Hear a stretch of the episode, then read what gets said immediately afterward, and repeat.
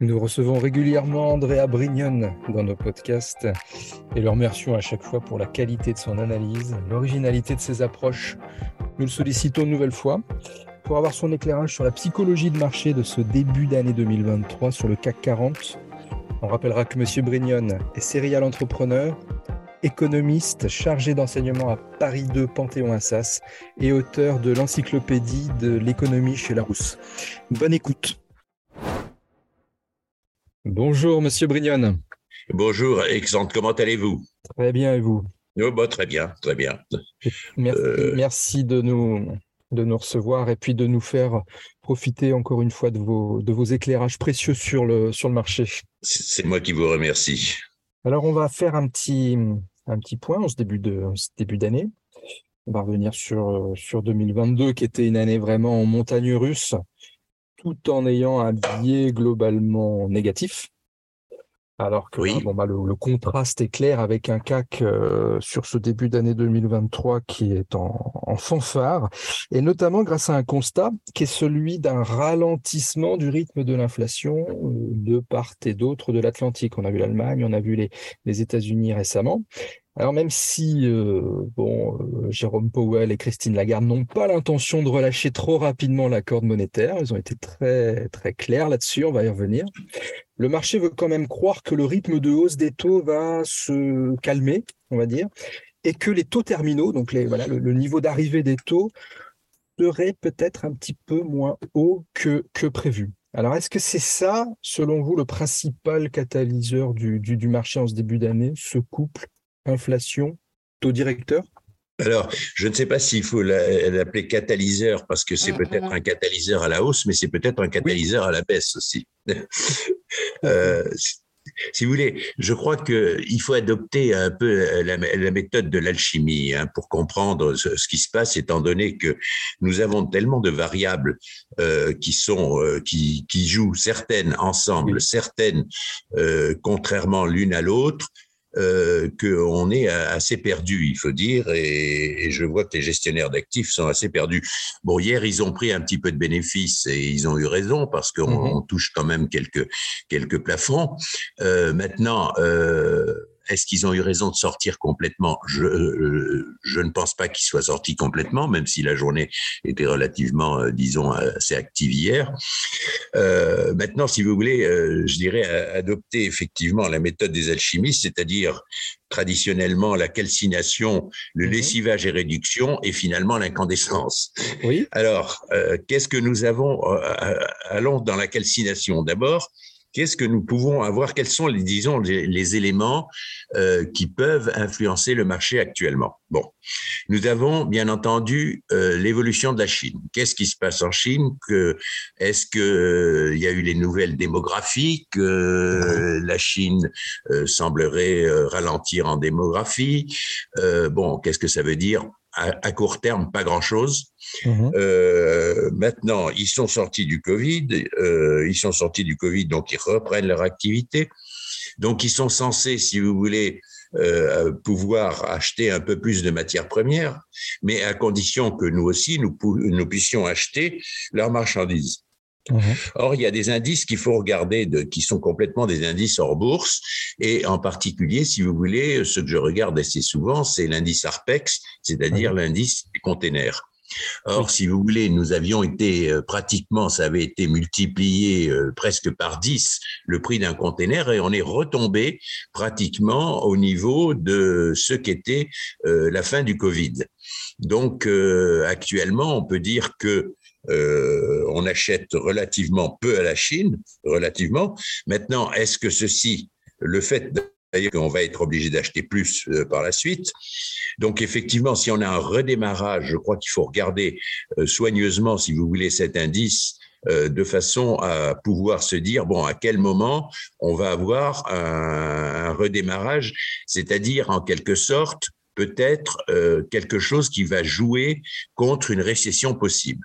Mhm. Maintenant, ce qui concerne la récession, euh, parce que ça c'est le deuxième élément aussi, cette fameuse récession, est-ce qu'elle va euh, être réelle? Est-ce qu'elle va être forte ou pas? Euh, vous avez euh, un certain nombre d'informations qui vont complètement les uns contre les autres. Goldman Sachs prévoit que la récession sera euh, douce. Le FMI, au contraire, dit que la récession, mais vous allez me dire, le FMI se trompe systématiquement. Mais enfin, bon, c'est peut-être aussi un bon indice. Oui. l'indice à l'envers. Reste, reste deux choses, je dirais, très, très importantes. Euh, c'est euh, d'une part euh, le taux d'inflation. Alors, il semble se stabiliser. Maintenant, qu'est-ce que ça veut dire aussi, là aussi, une fois de plus, l'inflation? Quelle inflation mesure-t-on? Est-ce que c'est l'inflation concernant les biens de consommation? Est-ce que c'est l'inflation à la production? L'inflation à la production semble se stabiliser. L'inflation à la consommation, je n'en sais rien, compte tenu qu'on a plusieurs indices de consommation et qu'on ne sait pas très bien lesquels peuvent influencer les les marchés, euh, les marchés financiers. Bien sûr. Euh, maintenant, il y a quelque chose quand même de beaucoup plus important, je dirais que tout ça, euh, et c'est, ce sont les taux d'intérêt. Alors, les taux d'intérêt, nous sommes quand même, il y a un tas de pays qui sont désormais en inversion de courbe de taux, y compris d'ailleurs les États-Unis, qui sont fortement en. Alors, je vais regarder justement, si vous voulez, l'indice, euh, quels sont les, les écarts euh, que nous avons entre les taux court terme et les taux long terme, et nous nous retrouvons avec, pour le moment, euh, j'attends que ça vienne, nous avons quand même, si vous voulez, un spread entre le 10 ans et 2 ans américain de 73 points de base, ce qui est quand même très, très important. Alors, ce spread, il est dû à quoi? Euh, il est dû au fait, si vous voulez, que essentiellement les banques centrales euh, qui euh, devraient jouer théoriquement en avance, on s'aperçoit que finalement elles essayent de combler les trous quand le quand la catastrophe arrive est déjà arrivée. Et effectivement, alors que les taux long terme n'augmentent pratiquement pas, les taux à court terme ont fait quand même des bons. Alors, qu'est-ce que ça veut dire ça? Ça veut dire que les taux à long terme n'augmentant pas, il n'y a pas de grosses demandes de capitaux à long terme, donc probablement peu de prévisions d'investissement pour le moment, et par contre des taux à court terme qui, eux, sont destinés à juguler l'inflation et qui sont une décision qui est euh, qui n'est pas une décision économique, qui sont des décisions politiques, parce que finalement les banques centrales, elles décident d'augmenter les taux ou de pas augmenter les taux en fonction de ce qu'elles estiment. Alors, euh, je ne sous-estime pas les économistes quand même des banques centrales. Je pense que ce sont des gens qui, qui savent à peu près ce qu'ils font. Euh, néanmoins, si vous voulez, euh, alors l'inflation, moi j'ai eu un professeur qui s'appelait Le Caillon à l'époque, qui était spécialisé dans l'inflation, mmh. et il avait l'habitude de dire la seule méthode de bloquer l'inflation, c'est de dire qu'il n'y a pas d'inflation. Euh, or, actuellement, je crois qu'on est en train de procéder complètement à l'envers. On est en train de dire, euh, oui, il y a une forte inflation, donc on augmente les taux. Je veux bien, peut-être, euh, peut-être que c'est une solution. Je suis pas très sûr que l'augmentation des taux à court terme bloque l'inflation. Alors, est-ce que les banques centrales vont continuer à augmenter les taux ou sont-elles arrivées à un point, à un point, je dirais, où elles vont les augmenter très légèrement ou autre? Je mhm. n'en sais rien. Euh, je, une fois de plus, je n'ai pas de boule de cristal. Si, j'ai une boule de cristal, mais justement, euh, elle n'est pas utile pour ça. Euh, et il est évident que s'il continue à augmenter les taux, bah, ça finira par se sentir, si vous voulez, pour une raison simple, c'est qu'il vaut mieux, il vaudra mieux investir dans des obligations que investir, euh, que investir sur, le, sur la bourse. Donc là, nous avons un, un, non pas un catalyseur, mais tout au moins un signal. Enfin, Premier signal, donc l'ARPEX dont je vous ai parlé. Deuxième signal, euh, cette inversion des courbes de taux qui indique toujours généralement une récession. Hein, ça, euh, il faut se rappeler en 93 ce qui s'est passé, c'est qu'effectivement on a eu l'inversion des courbes de taux américaines et, ça a chuté. Alors ça c'est le deuxième, euh, un deuxième élément. Bon, un troisième élément avec la Chine qui reste un point assez mystérieux, mais la Chine étant reliée à nous d'une façon ou d'une autre, dans la mesure où si on n'achète pas de produits chinois, ben, ils ne demeureront pas et donc le prix des matières premières n'augmentera pas non plus. Euh, maintenant, qu'est-ce que nous avons encore comme autre élément? Ben, Il y a un élément important, mais je suis, euh, j'ai beaucoup de mal euh, à, l'évaluer. C'est l'impact de de la guerre en Ukraine. Logiquement, si vous voulez, cette guerre profite aux États-Unis. C'est pas pour rien qu'ils ils ont tout fait pour la déclencher. Euh, profite aux États-Unis. Euh, et par contre, euh, pour nous, elle est relativement négative.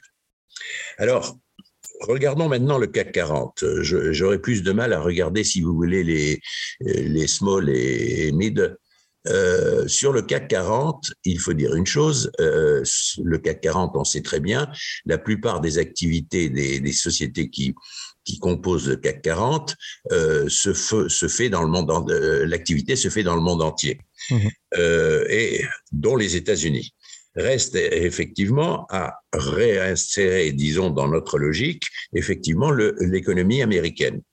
Alors, l'économie américaine en profite pour le moment, elle a quand même une inversion de taux, ce qui n'est pas positif. Mhm. Ils ont de très gros problèmes internes.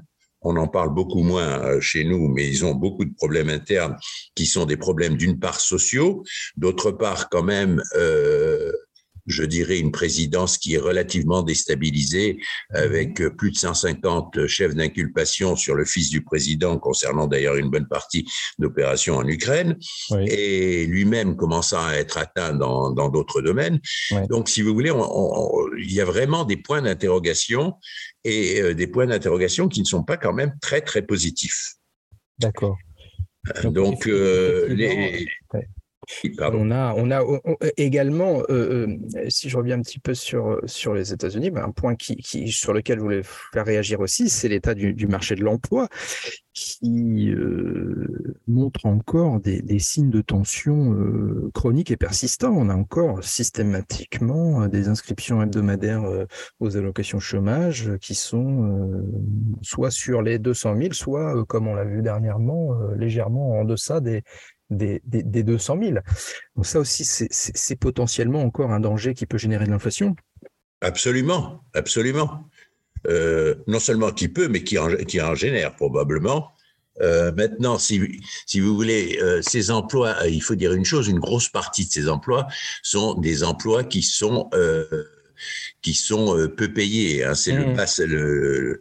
Alors là-dessus, euh, vous savez comme moi, les États-Unis euh, crient nous ne voulons pas de d'importation de migrants, mais mmh. ils laissent quand même filer les migrants parce que si vous prenez la Californie, ben quand ils pour ne serait-ce que pour cueillir les oranges, il faut des migrants.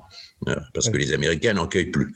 Euh, il faut pas oublier, il y, a, il y, a, aussi un fond de philosophie maintenant. Euh, le travail, ce n'est plus la santé. Hein. Donc, euh, ça existe chez nous, mais ça existe aussi aux États-Unis. Donc, donc, si vous voulez, ce ne sont pas des, des, des, des, éléments positifs. Alors, sur le CAC 40, qu'est-ce que nous avons? Merci. Euh, sur, sur ce cas, justement, euh, vous, vous, sur ce, à partir de, de, notre réflexion, là, est-ce que vous pensez que les, les, les 7000 points, euh, c'est un, un, niveau psychologique? Est-ce que ça signifie quelque chose ou, ou, Alors, sur, sur, les. Si vous voulez, qu'est-ce que. là, on, on, est obligé de, de, passer à un raisonnement qui est plutôt le raisonnement graphique. et On ne peut pas tellement faire autre chose là-dessus. quand quand on a de, tellement d'éléments qui peuvent être, si vous voulez, euh, euh, contraires les uns et les autres, euh, ce qui nous intéresse, bon, on peut estimer déjà euh, les, comment dirais-je, les résultats des entreprises, parce que finalement, il faut pas oublier quand même que une, une, action, la valeur d'une action, le, le, est égale à, la somme de, de ses flux futurs actualisés. Oui. Euh, donc, alors, flux futurs actualisés, qu'est-ce que ça veut dire? Ça veut dire, si vous voulez, que d'une part, il faut qu'il y ait des flux futurs, et de préférence en augmentation, et d'autre part, ils sont actualisés, donc ça veut dire qu'ils euh, vont être réduits par euh, le mouvement des taux d'intérêt. Si le mouvement des taux d'intérêt euh, se stabilise, disons, effectivement, ça jouera moins sur la réduction des flux futurs. Par contre, les flux futurs vont-ils exister ou pas? Alors, il faut regarder un peu la composition du CAC 40. Nous savons que le CAC 40, euh, son gros, le, je dirais son gros moteur, euh, c'est l'industrie du luxe.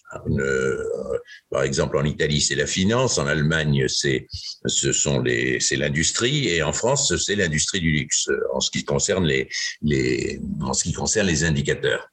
Alors, euh, et aux États-Unis, beaucoup la tech. Euh, bon, la tech, nous savons qu'elle est actuellement, elle est un petit peu malade, mais elle était allée quand même très vite et très, et, elle était quand même beaucoup montée. Euh, donc là aussi, si vous voulez, sur les valeurs américaines, ça peut jouer. Il faut pas oublier qu'il y a quand même, à partir du moment où les valeurs américaines se mettent à baisser, euh, prou, nous nous mettons à baisser aussi Bien pour le moment. Alors, problème effectivement de la tech, est-ce qu'elle est qu'elle n'est pas euh, trop inflatée encore maintenant?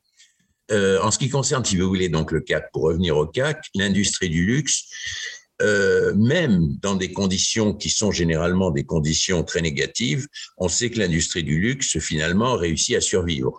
Étonnamment, on voit bien avec la guerre en Ukraine, le Covid, tout ce que vous voulez, bah, les, industries du luxe continuent à survivre. Donc ça fait un frein quand même sérieux à la baisse euh, de l'indice CAC. Euh, Qu'est-ce que nous avons d'autre sur l'indice CAC qui peut jouer beaucoup? Bon, l'industrie d'armement, elle est, elle est peu représentée, mais elle est là, euh, qui probablement va bénéficier des quelques efforts de réarmement que nous allons faire. Mmh euh, certaines industries, si vous voulez, qui sont des industries de base, comme je citerai l'air liquide ou ce genre de choses, oui. euh, je, qui sont quand même très liées à la conjoncture, mais euh, ils ont, si vous prenez l'air liquide par exemple, ils ont quand même la possibilité euh, de euh, se, de se diversifier beaucoup dans l'énergie. Euh, l'énergie, nous savons que nous allons en manquer euh, pour diverses raisons. Enfin, nous allons en manquer. Nous allons avoir, nous allons avoir des besoins supplémentaires d'énergie, mhm. surtout à partir du moment où on va lancer des voitures électriques partout et ce genre de choses. Euh, donc, euh, l'énergie risque effectivement de rester, d'être un catalyseur, si vous voulez, à la hausse. On le voit d'ailleurs sur les petites sociétés qui font de l'hydrogène et ce genre de choses, qui ont bien monté ces temps derniers, alors que certaines sont, sont même en perte carrément. Euh, donc, pour nous résumer là-dedans, si vous voulez, qu'est-ce qu'on a, si on reprend les différents éléments? Euh, La récession, est-ce que c'est un élément qui va être pris fortement en considération par les investisseurs? Euh, Oui et non, parce que euh, le problème est de savoir la récession de quoi? C'est-à-dire, euh, est-ce que, si vous voulez, la récession va impacter beaucoup le CAC 40 dans, dans, la mesure de ce que je viens de dire, euh, je ne sais pas, je ne suis pas complètement convaincu mhm. que le CAC 40 soit très lié, si vous voulez, euh, justement au mouvement récession, expansion et ainsi de suite. Euh, bien sûr, elle l'est. Vous pouvez avoir aussi des accidents momentanés. Regardez comme l'accident Covid, ben, ça a plongé très profondément et puis c'est remonté derrière. Hein. Donc, si on raisonne pour des investisseurs, je ne parle pas de traders hein, là-dessus parce que oui, mais on est bien d'accord. Euh, si vous voulez, euh, et puis on sait en gros que si on achète bien, euh, on retrouve ces billes en, France, par exemple, au bout de huit ans, on est sûr de les retrouver, ou pratiquement, aux États-Unis au bout de cinq ans. Bon, donc je ne pense pas que ça va impacter, si vous voulez, définitivement à long terme, à long terme, même un mouvement de récession qui pourrait se passer pendant un an, deux ans, par la suite. Donc, en ce qui concerne la récession, je ne pense pas que ce soit un catalyseur à la baisse. Mhm. L'inflation, un jour ou l'autre, elle va s'arrêter. Alors, il y a quand même dans l'inflation un élément que l'on néglige généralement systématiquement, c'est euh, l'impact, si vous voulez, de la dette des États. À partir du moment où justement les États ont besoin de beaucoup d'argent, bah, ils pompent les capitaux. Et si il y a trop, une trop grosse augmentation de la demande des fonds de l'État, bah, logiquement, si vous voulez, en plus, les taux d'intérêt, là, cette fois, moyen et long terme, vont monter. Et donc, ces capitaux vont aller vers l'État plutôt que d'aller vers la bourse. Alors là, ça peut être inquiétant. Là, c'est un élément à surveiller. Ce sont effectivement, et surtout dans notre pays, de voir, si vous voulez, comment l'État assèche les liquidités. Euh, dans notre pays et puis les, les dans, dans nos, chez nos partenaires euh, euh européens. européens aussi. Oui, oui, absolument. Les Américains, c'est différent parce que euh, leur monnaie, c'est une monnaie de singe. Hein, ils l'impriment, si vous voulez, selon les. Enfin, l'impriment. On n'imprime plus de monnaie, enfin. Mais ils augmentent les monnaies comme ils le veulent, et tant que nous l'accepterons. Le jour où nous n'accepterons plus effectivement le dollar, ça sera une vraie catastrophe. Mais pour le moment, on l'accepte. Et c'est pas pour rien qu'ils ont déclenché la guerre en Irak à l'époque vous savez que c'est pas du tout les, histoires atomiques, mais c'était parce que Saddam Hussein avait décidé trois jours avant que désormais le pétrole serait payé en, en, euros. Bon. Alors, si vous voulez, pour les Américains, ce problème d'assèchement de liquidité, bah, tant qu'ils réussissent à placer leur camelote, ça va c'est le jour où justement on commencera à dire non, euh, où se posera un problème. Par contre, vous avez raison pour tous nos autres partenaires. Euh, vous avez, enfin, les partenaires surtout du Sud, si vous voulez, qui sont eux relativement endettés, mais vous pouvez très bien avoir l'Allemagne qui brusquement, il faut pas oublier, hein, ils étaient dans une dans une situation catastrophique euh, mmh. au début de l'an 2000. Et c'est un peu grâce à nous qu'ils s'en sont sortis. Ça, on l'oublie euh, fréquemment. Euh, il est évident que si l'Allemagne a des besoins, enfin, si le gouvernement allemand, si l'État allemand a besoin, si vous voulez, de, de, de capitaux euh, et commence à assécher le marché, il y aura aussi un problème de ce côté-là. D'accord. Donc, euh, je crois que c'est euh, donc je, je, vous disais l'élément à surveiller. Donc, l'Arpex, effectivement, voir ce qui se passe le taux d'inflation euh, qui euh, voir s'il se stabilise ou s'il se stabilise pas. La politique des banques centrales, ça, elle est, je vous dirais, bien sûr, elle est à surveiller. Mais comme on, peut surveiller quoi? On, on, peut surveiller simplement euh, si la banque centrale a l'idée d'avoir une guidance et de vous dire ce qu'ils vont faire. Or maintenant, semble-t-il. D'ailleurs, euh, je, crois que la BCE l'a dit, que désormais, ils essaieront de ne plus, euh, de ne plus faire de guidance, de forward guidance. Bon. Euh, donc, la Banque centrale n'est pas un indicateur pour nous, sauf quand elle décide d'augmenter les taux. ou, de les, ou, de les, baisser. Mais si vous voulez, on ne peut pas prévoir ce qu'ils vont faire, étant donné que ce ne sont pas seulement des mesures économiques, ce sont des décisions plus ou moins politiques. Alors, qu'est-ce que nous avons d'autre aussi euh, comme élément? Bon, le Covid chinois, euh, oublions-le pour le moment, on ne sait pas très bien où on va. Euh, je regarde toujours sur l'impact sur le CAC 40. Qu'est-ce qu'on peut avoir? Bon, les taux d'intérêt, le taux d'inflation, donc ça, on l'a vu. ça, on en a parlé. Voilà. la Chine, la Chine, elle, elle, est importante pour nous dans la mesure où, où, elle consomme pas mal de notre industrie du luxe. Oui. Euh, maintenant, si vous voulez, euh, je crois qu'il faut se, euh, il faut plutôt regarder euh, pour avoir une idée, puisque tous ces éléments sont souvent contradictoires, il faut regarder plutôt effectivement l'analyse graphique. Alors qu'est-ce que nous avons? Nous avons des supports. Euh, moi, j'ai un petit, une petite chose que j'aime bien. Euh, vous allez me dire, c'est la moyenne toute bêtement de 7. Ah, mais j'allais vous, vous, en parler justement, parce que je sais que vous, vous, m'en parlez souvent et, et c'était intéressant de savoir un petit peu les, les, les signaux envoyés là-dessus.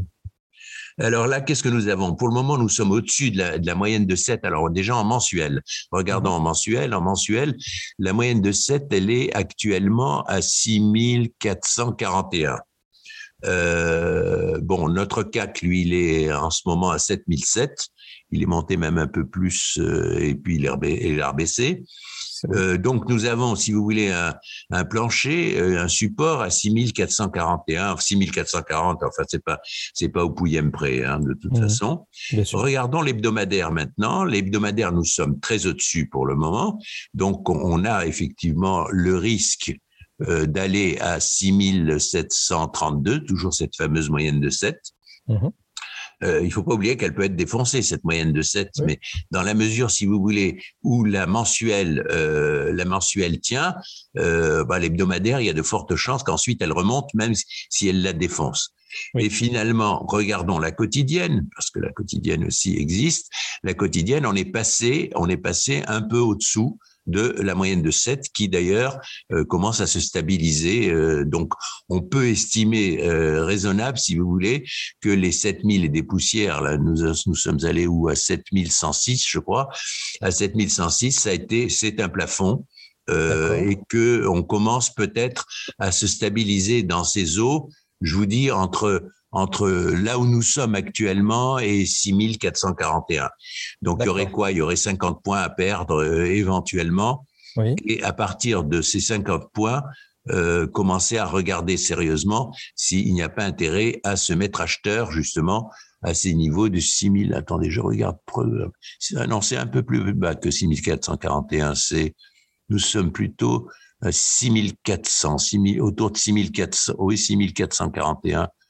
Oui, c'est entre, entre 6000 et 6400, disons. Euh, euh, on ne peut pas le dire avec une grande précision, bien entendu. Donc plutôt, plutôt de l'ordre de, de, de, 600 points. Plutôt de l'ordre. Alors, 6400, ça fait quand même 600 points, effectivement. Oui, voilà. si vous voulez, en mensuel. Alors, moyennant quoi? Il faut regarder soigneusement, c'est-à-dire mhm. que le mensuel, ça va nous servir de parachute, surtout que la, la fameuse moyenne de 7, elle est en hausse pour le moment. Mhm. Par contre, bon, je vais parler un peu plus techniquement, euh, les courbes de Bollinger, là, elles sont, elles sont plates actuellement. Mhm. Euh, et la moyenne de 20 pour les amateurs d'analyse technique. Voilà. et nous avons une hebdomadaire qui est quand même assez loin et qui euh, si vous voulez. Euh, déjà, je dirais que quand on sera à un niveau qui tournera autour alors, je suis sur l'hebdo, oui, de 6715, 6720. je peux pas, je vais vous le donner à la, au centime près. Hein. Mais quand on sera là-dessus, il faut regarder sérieusement si euh, les, les, conditions sont telles que l'on puisse pas justement déclencher plutôt des achats sur ce mmh. niveau-là. Vous voyez? Très bien.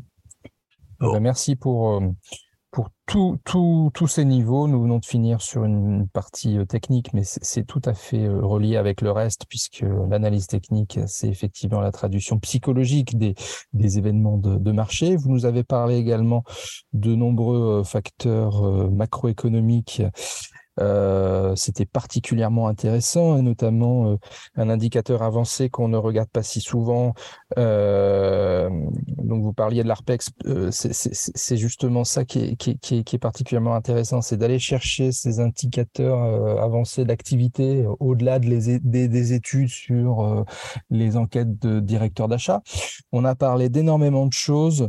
Euh, moi, je vous remercie infiniment, Andrea Brignon, pour, pour cette vue de marché et je vous souhaite euh, une excellente journée. Mais je vous remercie. J'espère que j'ai pas trop perdu vos auditeurs dans les différents éléments, si vous voulez. C'est qu'il y en a beaucoup qui, euh, on peut pas en regarder un seul actuellement. Il faut regarder pas mal de choses. Mais c'est ça qui, qui, était particulièrement intéressant et, et, complet. Euh, je vous dis à, à, à, très bientôt pour euh, de, de nouveaux épisodes.